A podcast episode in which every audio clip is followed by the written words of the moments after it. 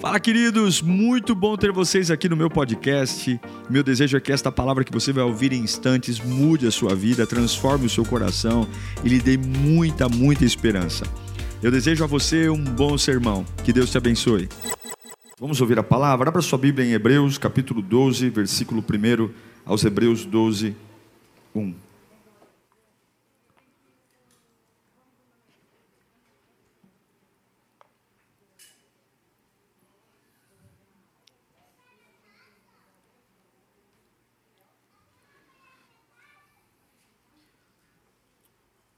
Você conseguiu na vida tudo o que queria? Tudo o que você queria na vida você conseguiu? Eu também não. Mas tem coisas que a gente conquista na unha. Tem coisa, eu não sei, tem gente tão obstinada, obstinada que quando quer, não sei se tem alguém que é assim, quando você quer uma coisa, você não para até conseguir. Quem é assim? Não, não sinta vergonha não. Na verdade, eu acho que todo mundo é assim. Todo mundo, quando. O problema é quando a gente quer uma coisa que não deveria querer, né? Enfim. Aos Hebreus 12, 1, fala assim. Põe o texto para mim, por favor. Hebreus 12, 1.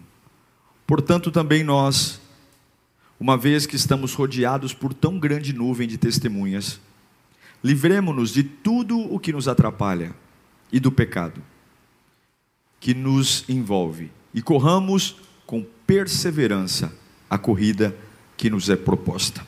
Vamos, é, vamos orar? Senhor, nesta manhã nós precisamos ouvir a tua voz. Esse povo humildemente, e eu me incluo, vem até aqui porque precisa de vida. A gente quer deixar a nossa opinião de lado, para te ouvir, para melhorar. Nossa vida não está perdida, nossa vida não está destruída.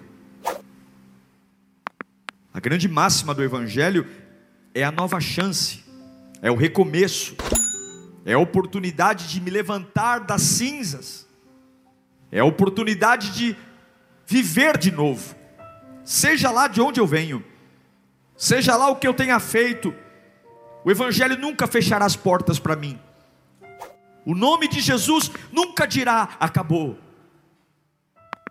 e é isso que eu preciso ouvir nesta manhã, que seja lá de onde viemos, o que fizemos, quem somos ou quem fomos, se ouvirmos a tua voz, ah, meu Deus, haverá algo novo. Então, o Espírito, nós imploramos por ouvir tua doce voz desta manhã, a voz que acalenta a alma, a voz que confronta o espírito, a voz que traz revelação da nossa origem e do nosso destino. Nós te imploramos, fala conosco nesta manhã, ansiamos por isso, Pai, em nome de Jesus.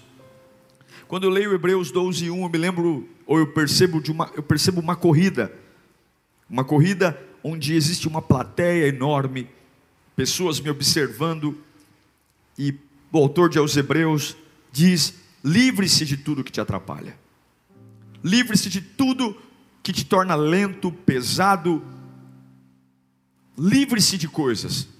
Eu sei que para muitos aqui é muito mais fácil dizer o que falta do que o que sobra. A gente acorda de manhã, numa segunda-feira, dizendo: me falta alegria, me falta paz, me falta angu, uh, uh, fé. A gente é muito bom para abrir a geladeira e ver o que falta, mas nós somos péssimos em nos livrar daquilo que é inútil, daquilo que não, não ajuda, mas atrapalha. A vida cristã, ela é uma corrida. A fé é uma corrida. A vida com Deus não é algo instantâneo, a salvação é instantânea. Eu levanto a minha mão e se Jesus voltar, eu sou salvo. Mas a libertação é um processo. Todos os dias eu vou lutando e melhoro um pouquinho, melhoro um pouquinho, melhoro um pouquinho. Agora, há um personagem bíblico pouco pregado, e eu queria trazê-lo aqui nesta manhã. Porque até que ponto a gente está disposto em ter um relacionamento bom com Deus? Um relacionamento que de fato leve a minha alma para um novo patamar. Que eu não seja apenas um frequentador de igreja, um leitor de Bíblia, mas que de verdade eu tenha uma intimidade com Deus tão grande de entrar numa loja e ouvir o Espírito Santo falar: não compra, não compra, não compra. É, é, é começar a me encantar por uma pessoa e, e eu tenho tanta relação com Deus e ele dizer para mim: não se relacione, não se relacione, não se relacione. É ter a minha alma em dúvida e ouvir da voz de Deus algo tão íntimo de dizer: faça, mas todos dizem não, faça. A grande verdade é que este homem que vou pregar a vocês agora, que está lá em Gênesis capítulo 4, ele nos dá uma aula de um relacionamento verdadeiro com Deus. E a pergunta é: até que ponto nós estamos dispostos a, nessa corrida da vida, nos livrar do que nos atrapalha, nos livrar do pecado, para correr em prol de um objetivo maior? Quero falar de Abel. Gênesis 4:1 diz: Adão teve relação, relações com Eva, sua mulher, e ela engravidou e deu à luz a Caim. Disse ela: Com auxílio do Senhor tive um filho homem. Voltou a dar à luz, e desta vez Abel, irmão dele. Abel tornou-se pastor de ovelhas e Caim agricultor. Passado algum tempo, Caim trouxe do fruto da terra uma oferta ao Senhor. Abel, por sua vez, trouxe as partes gordas das primeiras crias do seu rebanho. O Senhor aceitou com agrado Abel e sua oferta, mas não aceitou Caim e a sua oferta. Por isso Caim se enfureceu e o seu rosto se transtornou.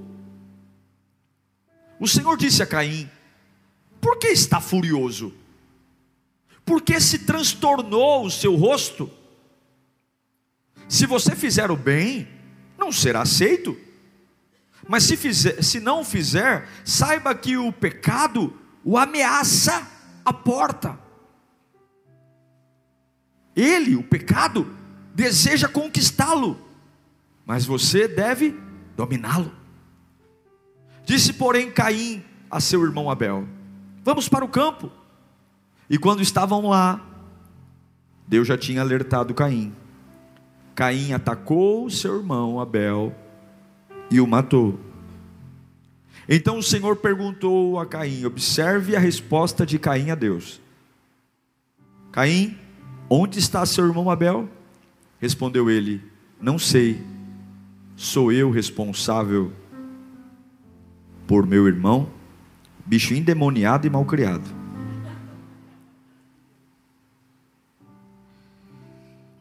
A vida cristã, ela precisa ser olhada como uma grande avenida que eu vou correr. E talvez alguns aqui estão nos primeiros quilômetros, outros estão já há alguns anos, porém a gente não pode parar de correr.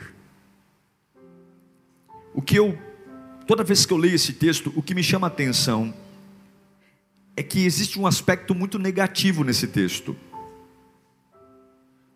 Olha de novo o versículo 6 do capítulo 4 de Gênesis. Por que você está tão furioso? Por que se transtornou o seu rosto? Olha o versículo 7. Se você fizer o bem, não será aceito, mas se não fizer, saiba que o pecado ameaça a porta, ele deseja conquistá-lo, mas você deve dominá-lo. Após a queda do homem, após Adão e Eva comerem o fruto, algo tão devastador entrou em nós, algo tão terrível entrou em nós, que lá no capítulo 6 de Gênesis, Deus deseja destruir o homem, destruir a terra. E o que mais me chama a atenção é que Abel e Caim, filhos do mesmo pai, da mesma mãe, criados da mesma forma, eram tão diferentes. O mal não exalou de fora, mas o mal exalou de dentro. Quando Deus olha para Caim e diz assim: Olha o teu rosto como está furioso, olha quanto ódio você está carregando, olha como você é mau. Ele morava na mesma casa que Abel, ele vivia na mesma, ele tinha a mesma rotina de vida.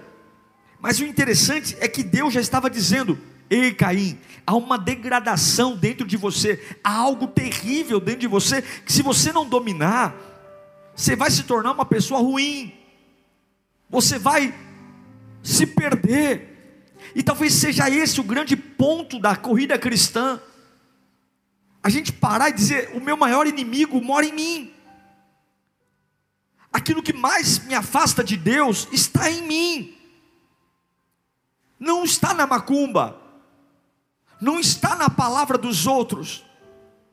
Até que ponto eu estou disposto a dominar o mal que está em mim?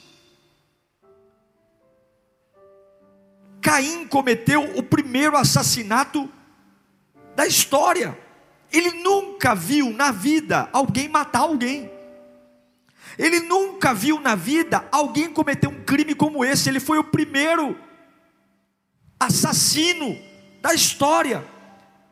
Algo brotou nele, vindo do pecado, que diz para ele: vá lá e mate seu irmão. Aí nós olhamos e falamos: que absurdo, pastor! Como pode alguém matar o próprio irmão? Nós não podemos menosprezar a desgraça que o pecado fez conosco. E a pergunta é: até que ponto nós estamos dispostos a ter uma vida com Deus, capaz de dominar aquilo que está plantado em nós? E aí você viu um outro garoto, chamado Abel, que quando Deus pede uma oferta, a mesma oferta que pediu para Caim, Abel entrega algo e Deus se satisfaz. Eu já vi gente dizendo que a oferta de, de Abel era mais importante que a de Caim. Abel, um agricultor, Caim, um pecuarista. Oh, perdão, Abel, um, um, um pecuarista, Caim, um agricultor. Mas ali não era o valor da oferta, era o coração do ofertante. Há uma guerra dentro de nós uma guerra para aquilo que vai prevalecer, uma guerra, e isso vai muito além de guardar mandamentos, vai muito além de frequentar a igreja assiduamente, de ter comportamentos aceitáveis, porque a gente se preocupa muito com o nosso comportamento. Veja, o comportamento de Caim e o comportamento de Abel foram maravilhosos. Ambos fizeram aquilo que Deus mandou. Ambos levaram uma oferta. E tem hora que a gente olha para o nosso comportamento e diz: o meu comportamento externo é um comportamento de um cristão, pastor. Eu vou à igreja, eu levo minha oferta, eu dizimo, eu faço lírio play, eu sou um voluntário. O meu comportamento, a gente cria os nossos filhos baseado em comportamentos. A gente diz, e eu digo para minha filha: não faça isso, não coloque o pé aqui, não responda assim, porque a gente a aprendeu que se nós tivermos bons comportamentos, nós seremos aprovados. Mas não foi o comportamento externo que reprovou Caim. O comportamento de Caim foi perfeito. O que Deus o pediu para fazer, ele fez. Está aqui a minha oferta. Estão aqui as frutas, estão aqui o fruto da colheita. E Deus disse: Eu não quero, porque não é o comportamento, é o que está acontecendo aqui dentro.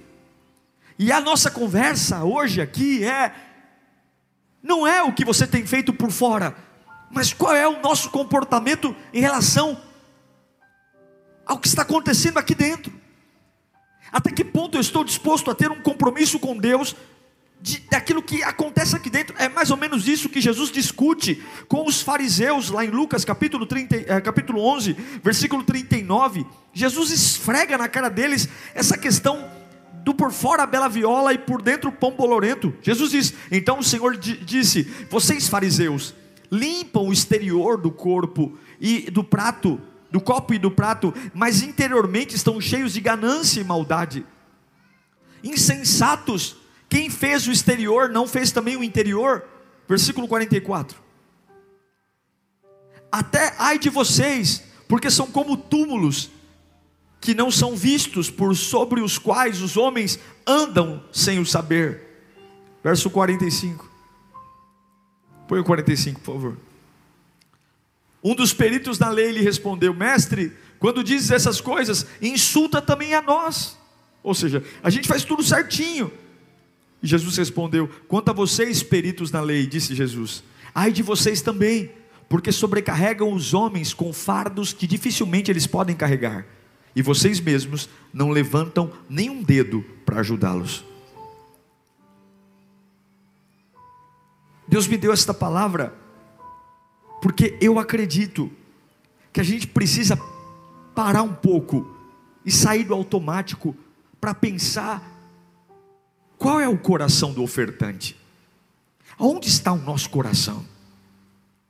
A gente se move tanto, se preocupa tanto, faz tantas coisas, mas até que ponto eu quero satisfazer a presença de Deus? Até que ponto eu quero que Deus olhe para mim e tenha prazer em mim? Prazer. E aqui não tem nada a ver com a forma como você é visto por fora, mas é aqui dentro. O quanto a gente pode dobrar o joelho e dizer: Senhor, está aqui a minha oferta, está aqui o meu coração. Porque, queridos, a gente vive uma vida visual o tempo todo: é shopping, é televisão, é casa, é louça. E, e, e tem hora que a gente não para para pensar que a vida é muito maior do que as coisas materiais. A, a, gente está vivendo contra o relógio, a gente vai partir daqui a pouco, e a gente vai se dar conta que tudo aquilo que a gente batalhou a vida inteira para ter, não vale de nada, não vai valer de nada. Diplomas, carros, casas, tudo isso são coisas pequenas para passar uma vida curta 80, 90 anos, 70 anos, sei lá, são coisas pequenas. Ontem eu fui levar minha filha no shopping, né, para passear, ainda bem que Deus cuida das minhas emoções, eu estou lá comprando um brinquedo para a Júlia. Aí a moça, não vai dar risada, hein? Vou te falar uma coisa, irmão, não seja sem noção. Você pode, você pode jogar uma pessoa na depressão. A moça falou, perguntou se eu era avô da Júlia. Aí a Carla, mas também você tá com essa barba branca? Eu falei, não, eu estava de máscara. eu estava de máscara.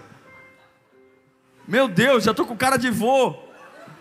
A vida passa muito rápido. E pai, então você já é bisavô. A vida passa.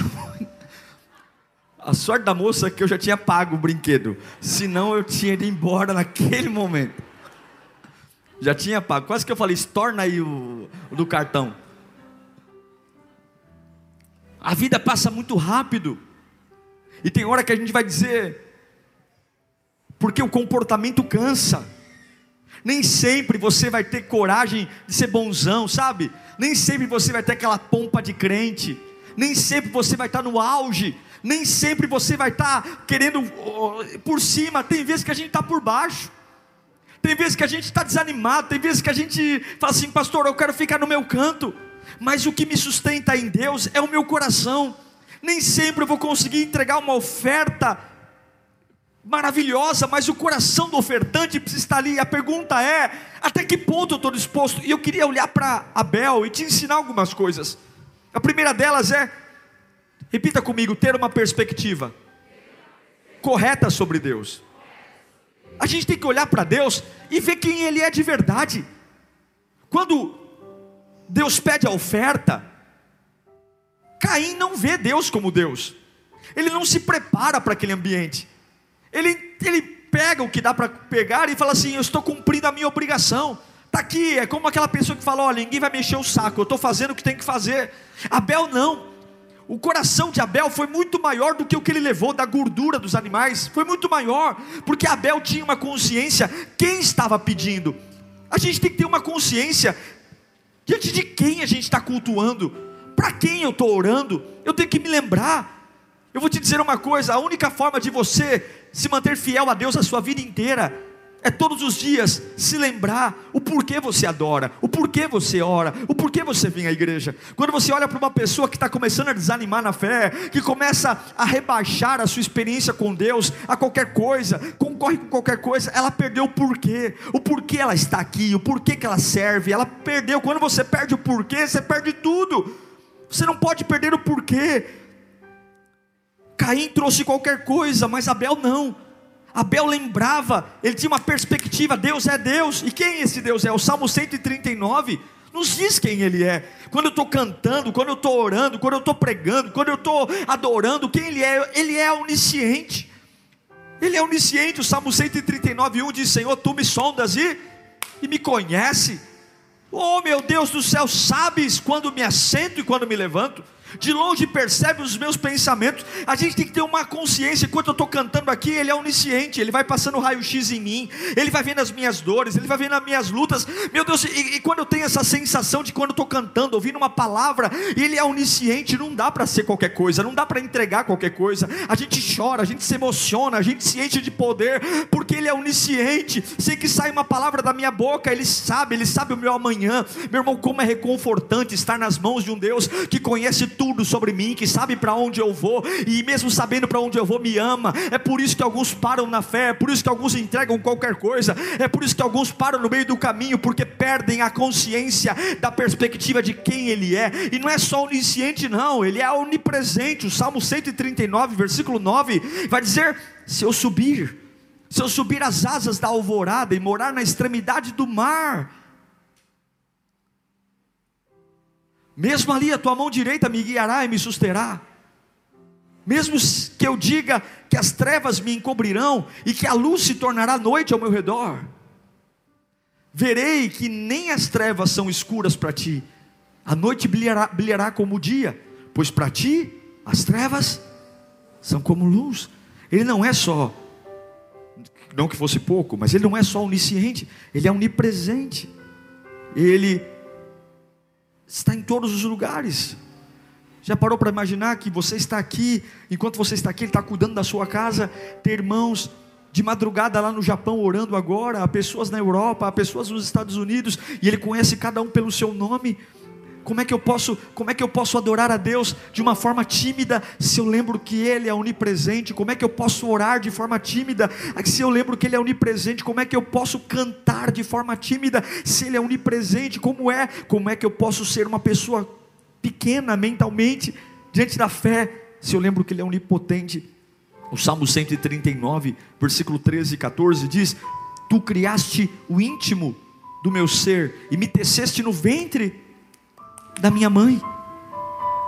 Eu te louvo porque me fizeste de modo especial e admirável. As tuas obras são maravilhosas e digo isso com convicção. Ele é onipotente. Ele me fez. Talvez seja isso. Talvez seja isso que a gente fala, eu faço, faço, faço e não sinto alegria. Eu entrego porque você está preocupado com o seu comportamento e não com o seu coração. Você está preocupado em cumprir uma escala, em atender uma agenda, em seguir um horário. É o Caim, ele me pediu, está aqui. Mas não, o Abel, ele é muito além. O Abel ele vai muito além, ele vai muito além de uma entrega, é um coração, porque ele tem uma perspectiva de quem está sentado no trono. É por isso que cara feia não me para, é por isso que dor nas costas não me para, é por isso que problemas não me param, porque eu vou, eu vejo muito além da lírio, eu vejo muito além do pastor que está pregando, eu vejo muito além das músicas que estão tocadas, eu vejo muito além de um trânsito, eu vejo que há um Deus que cuida de mim. Se você tiver uma perspectiva correta de quem é o Senhor, você consegue ir além. Você consegue ir além. Ir além. Outra coisa que eu observo em Abel é que ele fez da forma correta, diga, fazer da forma correta. Segunda coisa que eu vejo em Abel, fazer da, da, da, do jeito correto. Em 1 João capítulo 3, versículo 12, a Bíblia diz: Não sejamos como Caim, que pertencia ao maligno e matou seu irmão. E por que matou? Porque suas obras eram más. Por que, que ele matou? Porque o que ele fazia era mal, e as do seu irmão eram justas. É impossível ter um relacionamento com Deus com obras más, é impossível ter um relacionamento com Deus com conversas más, É impossível ter um relacionamento com Deus com companhias más. É impossível ter um relacionamento com Deus com um coração mau. É impossível ter um relacionamento com Deus praticando a injustiça. É impossível. É impossível. E ele fala: não sejam como Caim. Até que ponto eu estou disposto a ter, a ter uma, a ser aceito por Deus? Até que ponto? Até que ponto? Aí você fala, mas é difícil, pastor. Eu vou perder muita coisa, é difícil. É difícil para mim, Deus não está atrás do seu comportamento, o comportamento é consequência. Deus está atrás daquilo que brota aqui dentro, e a Bíblia diz: olha, não é difícil não, porque em Mateus capítulo 11, versículo 29, Jesus dá um brado dizendo: tomem sobre vocês o meu jugo e aprendam de mim. Por quê? Porque sou manso e humilde de coração, e aí vocês encontrarão descanso para a sua alma. É o que Jesus está falando: se você vier para mim, e se você fizer o que é correto, você vai fazer muito mais com menos esforço. Você vai trabalhar muito mais gastando menos energia, porque o meu fardo, o meu jugo é leve. É leve, é leve, irmãos queridos. É, é, é, é conflitante quando você vê uma pessoa que serve a Deus cansada. É conflitante quando você vê uma pessoa na obra de Deus desmotivada. Alguma a conta não fecha. A conta não fecha, é impossível. Não deveria nunca alguém que serve a Deus passar por um desânimo quando serve a Deus. Fala, pastor, mas eu sou humano. Sim, mas servir a Deus deveria ser o renovo, servir a Deus deveria ser o abastecimento, servir a Deus deveria ser a recarga de energia, servir a Deus deveria ser: eu cheguei quebrado e vou embora levantado. Agora, como posso servir a Deus, dizer que amo a Deus, entregar uma oferta a Deus, e o meu rosto estar furioso? Caim, o que aconteceu com você? Caim, você tem que dominar esse pecado. Caim, você tem que dominar isso porque está à porta. Até que ponto eu estou disposto em fazer as coisas corretas para ter um relacionamento com Deus? Isaías 40, 30 diz que os jovens se cansam e ficam exaustos, os moços tropeçam e caem, mas aqueles que esperam no Senhor renovam as suas forças e voam alto como águias e correm e não ficam exaustos, andam e não se cansam. Abel fez o que era correto. Até que ponto a gente está disposto para fazer o que é correto? Correto. Abel exerceu uma fé constante. Ele foi constante quando plantou, ele foi eh, constante quando trouxe a oferta, ele foi constante. Ele morreu, porque a sua fé trouxe ódio em outros. Você tem que entender que a sua fidelidade a Deus vai despertar ódio em pessoas, mas não tem problema. Não tem problema porque você não trabalha para homens, você trabalha para Deus. Até que ponto a gente está disposto a ir? Em 1 Coríntios 3,10, estou chegando no fim já. Paulo nos diz: conforme a graça de Deus que me foi concedida, eu, como sábio construtor, lancei o alicerce, e o outro já está construído sobre ele.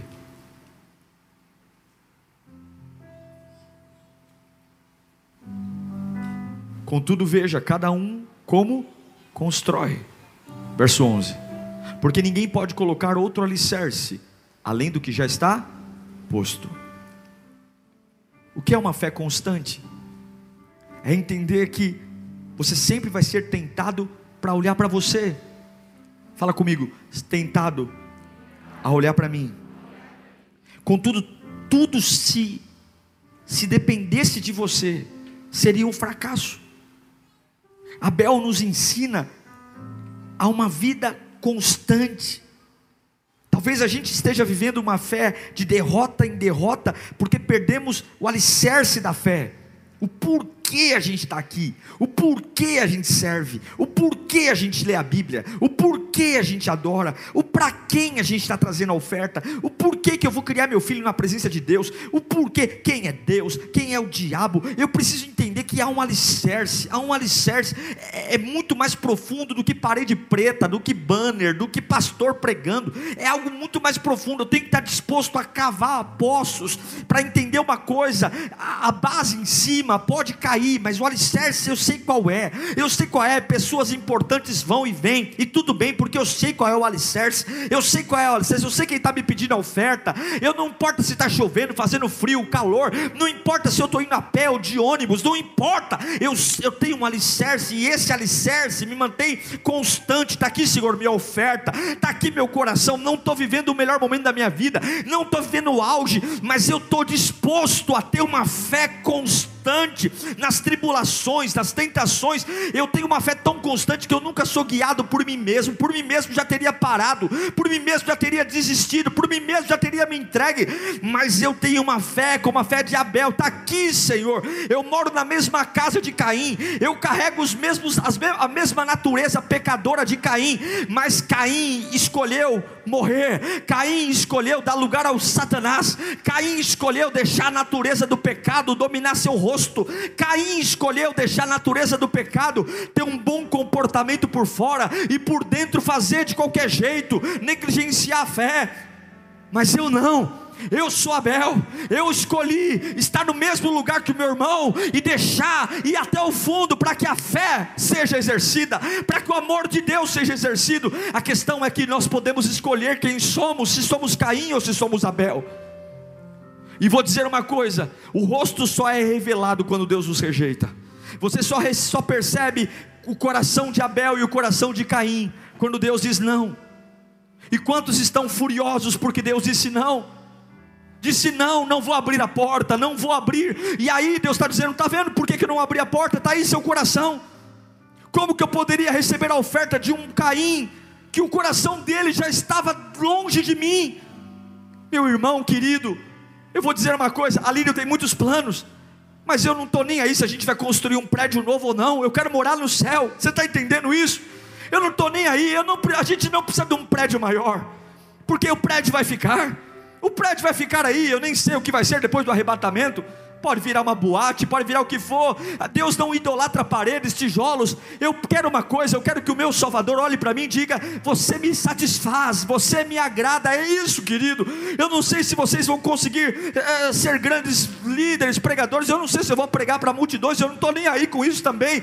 Eu só sei de uma coisa: se o meu Salvador pediu a minha vida, eu não posso só entregar para Ele quinta e domingo. Eu não posso só entregar para Ele uma, as minhas mãos fazendo um bom trabalho. Eu preciso entregar o meu coração e dizer: Senhor Jesus Cristo, eu te vejo como o meu Salvador, eu te vejo como o meu Senhor. Senhor, está aqui, eu estou fazendo as coisas corretas, está aqui, Senhor, eu quero ter uma vida constante. E por fim, eu quero desfrutar da tua presença. Eu quero desfrutar da tua presença. Eu quero desfrutar. Gálatas capítulo 20, vers... Gálatas capítulo 2, versículo 20, Paulo vai dizer: "Foi crucificado, fui crucificado com Cristo. Assim já não sou eu quem vive, mas é Cristo que vive em mim. E a vida que agora vivo no corpo, igreja, vivo pela fé. Não é a vida que eu vivo pelas reuniões que fazem comigo, pelas palavras de ânimo que me dão, não. A vida que vivo no corpo. A vida que vivo no corpo. Por que, que eu vivo numa igreja? Vivo pela fé no Filho de Deus, que me amou e se entregou por mim. A gente vai viver fase de ser lesado, prejudicado, provocado, decepcionado, mas ao invés da retaliação, a gente perdoa, porque a vida que vive no corpo é a vida de Cristo em mim, é a intimidade com Deus que me faz reagir diferente, pensar diferente, dar outra face. Alguns diriam que Jesus é um, um, um bobão, como é que pode bater de um lado e dar, dar a cara para bater do outro? Mas a vida que vivo no corpo, já estou crucificado com Cristo. Abel morreu, mas a Bíblia diz para a gente ser como ele. Caim morreu no seu próprio pecado, e a pergunta é: até que ponto eu estou disposto a ir? Até onde eu estou disposto a ir para ter um relacionamento com Deus maduro, para dobrar o meu joelho e falar para minha alma cansada: cale a sua boca. Meu Deus é onipotente, onisciente e onipresente. É olhar para o meu cansaço e dizer: Ei, cansaço, você é tão superficial. Cansaço, eu vou te lembrar quem é o Deus da minha vida. Vou te lembrar o que Ele fez por mim. Eu vou te lembrar de onde Ele me tirou. Meu cansaço, senta que eu vou te contar uma história de amor entre eu e Ele, Ele e mim. Desânimo, vem cá, desânimo. Eu tenho um alicerce. Você está aí na cobertura do bolo, mas tem muita, muito fermento nesse bolo aqui, de dias que eu achava que não ia levantar da cama, e Ele pegou nas minhas mãos. É estar tá disposto a lutar. A gente está disposto a lutar por tanta coisa que não vale a pena. A gente está disposto a lutar segurando gente que não deveria, brigando por migalha, se humilhando. Irmãos, a gente deveria estar disposto a tudo por entregar um coração que satisfaça o Senhor todos os dias, um coração que o agrada, um coração que toca o céu, um coração que as mãos só fazem aquilo que está nascendo aqui dentro. Quando a gente faz curso de voluntário e eu dou aula aos sábados, eu sempre digo aos voluntários, aos candidatos, dizendo: o fazer, logo você enjoa, porque é tudo igual, igreja é tudo igual. Isso é tudo. A pregação, a maioria de vocês já conhece a história de Abel.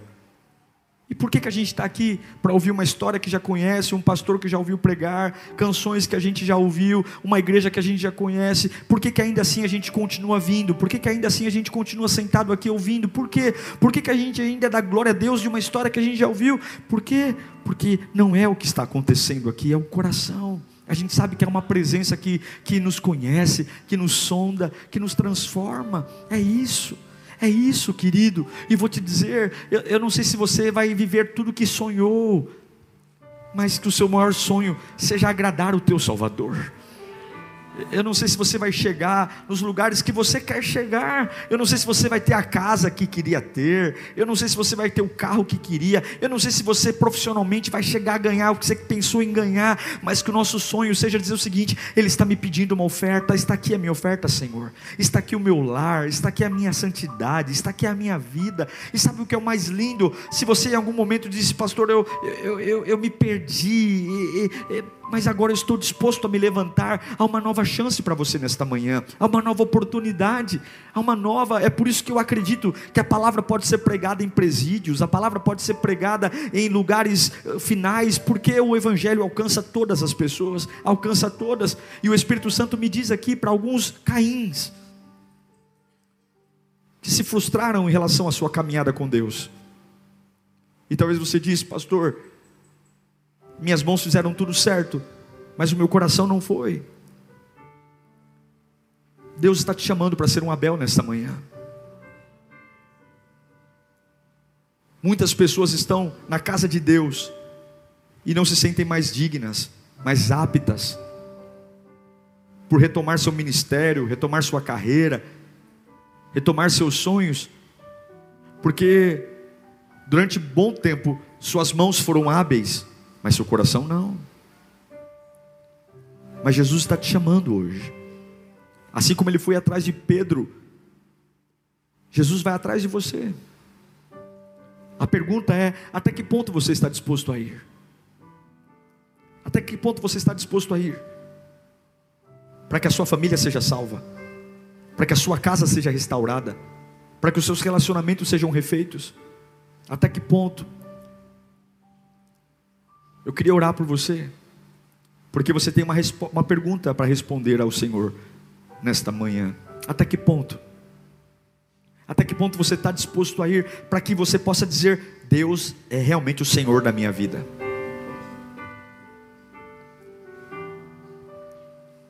Uma vez eu trouxe um pastor para pregar aqui, foi a primeira e última vez. Na hora do louvor ele ficou sentado, o louvor inteiro, mexendo no celular. E na hora da pregação, ele subiu aqui e foi um fogo tremendo. Mas eu disse: ele nunca mais vai pregar aqui. Porque se ele tivesse consciência de para quem a gente estava cantando, ele teria que desligar o celular, levantar as mãos e cantar muito alto. Se ele tivesse consciência de que esse louvor estava sendo entregue ao onipotente, onisciente, onipresente, nada deveria ser mais importante do que adorar ao onipotente, onisciente, onipresente.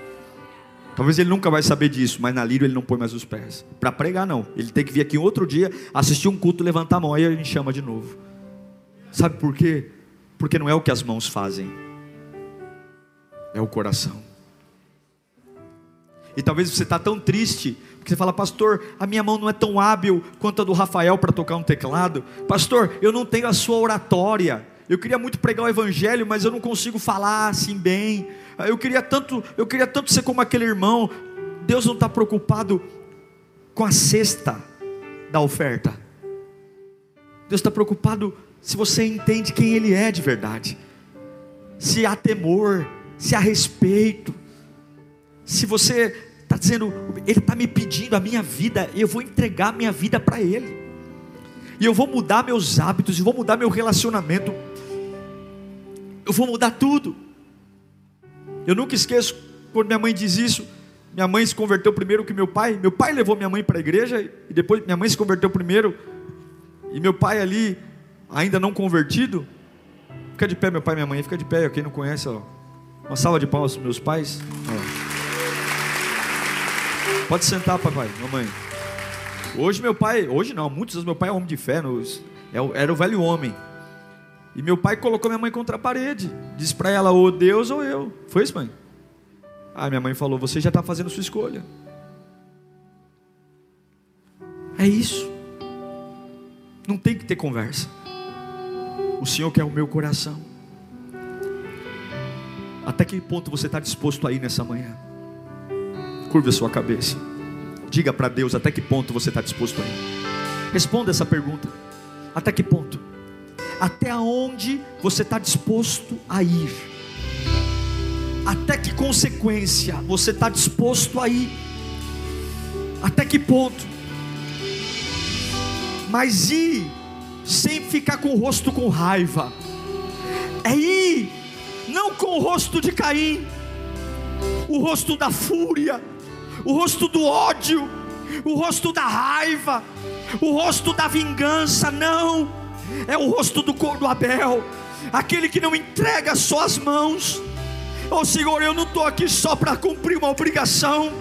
Eu não estou aqui só porque eu estou na escala. Eu não estou aqui só porque eu, eu tenho que estar. Tá. Eu estou aqui porque eu te amo, Jesus.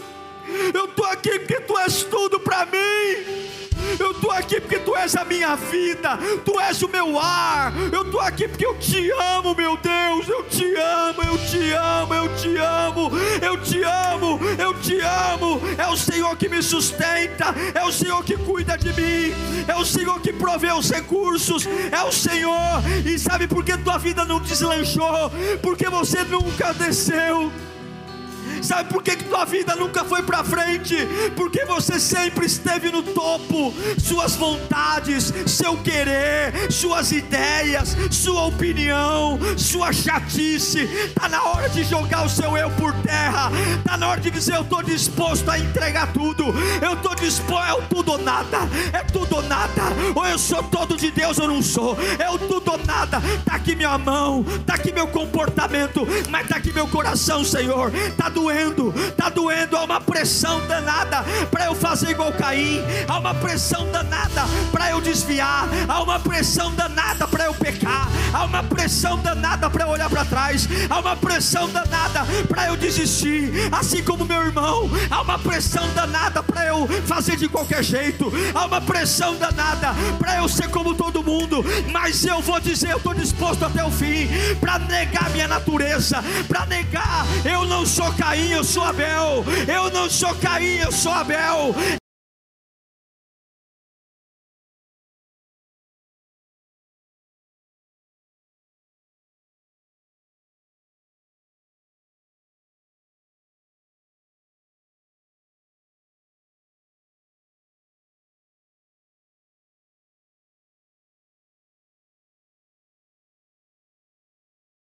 Uma pressão danada para o pecado dominar minha mente. Há uma pressão danada para o pecado me fazer falar como todo mundo fala. O cuidar dos assuntos que todo mundo cuida. Mas não, não. Eu estou disposto a ir até o fim. Eu estou disposto a ir até lá fundo. Eu não quero saber se vão gostar, se não vão gostar. Eu não quero saber se vão me abandonar, se vão virar cara. Eu não quero saber. Eu só quero saber uma coisa: a minha oferta não vai ser só de mão. A minha oferta não vai ser só de bens, a minha oferta vai ser a minha vida, a minha vida, já estou crucificado com Cristo, eu vivo, eu vou abrir mão. Cigarro cai por terra aqui hoje, acabou o cigarro na minha vida, acabou, acabou a mentira, acabou a pornografia, acabou o adultério, acabou a fofoca, acabou, acabou o roubo, acabou, acabou. Vícios, acabou. Eu não vou entregar só minhas mãos, eu vou entregar meu coração, eu vou entregar, porque eu preciso de um novo começo. Meu irmão, até onde você está disposto a ir para entregar muito além das suas mãos? E os milagres vêm, oh meu Deus do céu, o poder vem, aleluia, a glória vem, glória, glória, glória, a unção desce, meu Pai, Deus te renova, Deus te levanta, Deus te batiza, Deus te dá visão, Deus te dá revelação, Deus te dá esperança, Deus te dá começo, Deus te dá destino, Deus te dá propósito, Deus te dá glória. Oh meu Deus, oh meu Deus do céu, Deus está pegando na mão de gente aqui, gente que parou no tempo, gente que parou. Deus está pegando na tua mão aqui hoje e dizendo: Vem andar de novo comigo, vem andar de novo comigo, vem pegar, vem, vem, vem, vem, vem, vem, Abel, vem andar de novo comigo. Uau, eu tenho certeza que Deus falou com você. Tenho certeza que depois desta palavra a sua vida não é mais a mesma. Peço que você também me acompanhe nas minhas redes sociais: Instagram, Facebook YouTube. Me siga em Diego Menin. Que Deus te abençoe.